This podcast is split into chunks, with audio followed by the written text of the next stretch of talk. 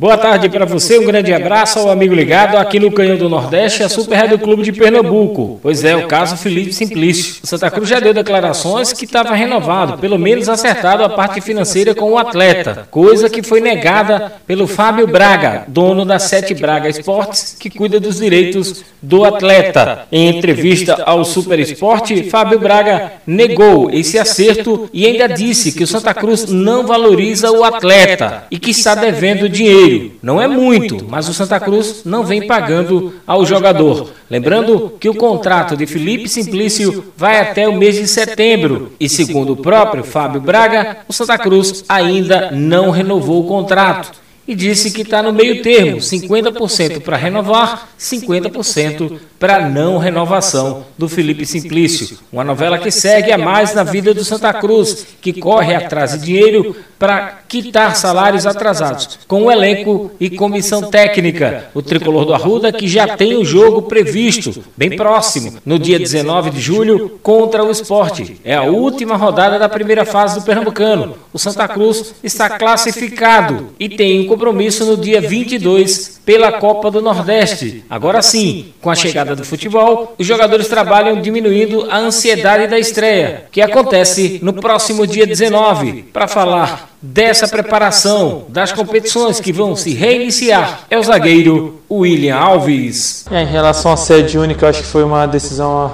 assertiva, né? Acho que para a segurança de todos, a gente corre menos risco tendo que viajar menos e estando em uma única sede, né? então é um ponto positivo. Em questão à, à parte técnica e ao nível da competição, a gente teve né, pouco tempo de, de preparação desde a da retomada, mas acho que vai dar para apresentar né, um bom futebol das equipes, né? O nível, acho que vai ser um nível de competitividade que a Copa do Nordeste costuma apresentar. E a gente vai, vai com esse pensamento de tentar ir com Santa Cruz o mais longe que a gente conseguir, né? Quando você treina sem um, né, uma perspectiva de volta, né? A gente acaba até fazendo mais parte física do que talvez parte técnica. E agora com uma, com uma data específica a gente já começa a arrumar mais a equipe e, né, e a motivação é maior porque a gente sabe quando realmente a gente vai, vai estrear. E é algo que acho que todos os jogadores estão sentindo, né, essa ansiedade de de voltar às competição, porque foi um período muito grande de, de inatividade. Mas a gente né, gostaria de estar com a nossa força máxima em todas as competições. Né? A gente não gosta de priorizar é, a competição A ou B, a gente queria poder estar com os, né, com os melhores jogadores na, nas duas competições. Mas a gente sabe que o calendário está tá apertado, a gente vai né, esperar ver as decisões que vão, vão ser tomadas.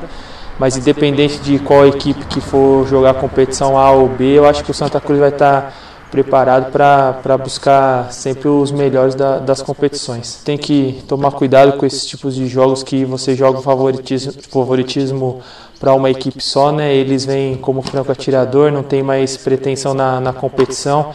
A gente que está indo lá brigando por algo então é um jogo que requer muito, muita atenção, muito cuidado, porque o favoritismo está ao nosso lado, né? Então a gente tem que tomar cuidado com esse jogo para não ser surpreendido. A gente vai sempre muito concentrado e, e focado para conseguir essa classificação. Muitas equipes estão sofrendo né, nessa volta ao futebol, então é mais um ponto de motivação a gente conseguir esse fator financeiro para o clube, para que as coisas possam andar em dia e a gente também cada vez ir mais longe na competição, né? A gente conversa em todos os aspectos e com certeza isso é um, um ponto positivo para a gente levar esse jogo com a maior seriedade possível. Este é zagueiro William Alves falando aqui no Canhão do Nordeste. O Santa Cruz segue trabalhando, segue treinando para definir também como será a logística entre Salvador, que será a sede única da Copa do Nordeste, e o Campeonato Pernambucano de Futebol. Sem clube, não há futebol.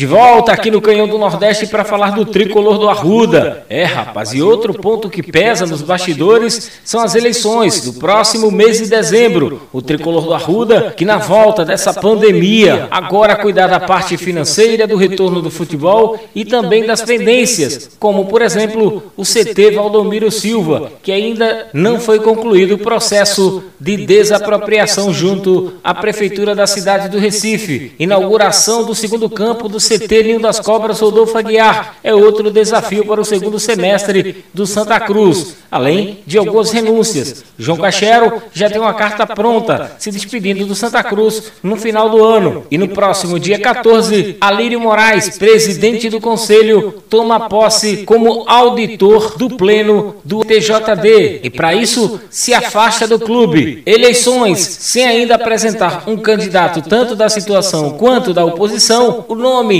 que também o torcedor do Santa Cruz vem falando é do neto do ex-presidente James Thorpe, Anchieta Thorpe, e perguntamos para Anchieta se ele vai mesmo para a disputa no final do ano. Granildo, é uma satisfação estar falando com você mais uma vez. É, fico feliz né, que a cada momento que se pauta nomes, é, o meu nome é ventilado né, como possível postulante a candidato à presidência do Santa Cruz. Isso se deve ao nosso trabalho sério, né, transparente, de credibilidade que a gente vem conquistando junto à torcida, através do movimento Intervenção Popular Coral, que luta pela reforma do Estatuto. Mas fato é que a gente não tem essa pretensão política né, de entrar na vida política do clube nesse momento. Né? A nossa luta hoje é pela reforma do Estatuto, é para a gente ter um clube de fato moderno, transparente profissional na sua gestão. Quem sabe no futuro, né, a gente não pode dizer nunca, entendeu? Mas hoje a gente não, não se coloca nessa condição de possível presidenciável, ok? Reitero que o nosso principal objetivo é a reforma do estatuto e fazer o Santa Cruz ser um clube forte novamente. Este é o neto de James Thorpe, Anchieta Thorpe, falando aqui no Canhão do Nordeste. Não é o principal objetivo, eu ainda tinha esquecido disso. Tem a reforma do Estatuto, Assembleia Geral, que deve acontecer ainda este ano. E o Santa Cruz inicia sua vida no segundo semestre do ano de 2020. Sem clube, não há futebol.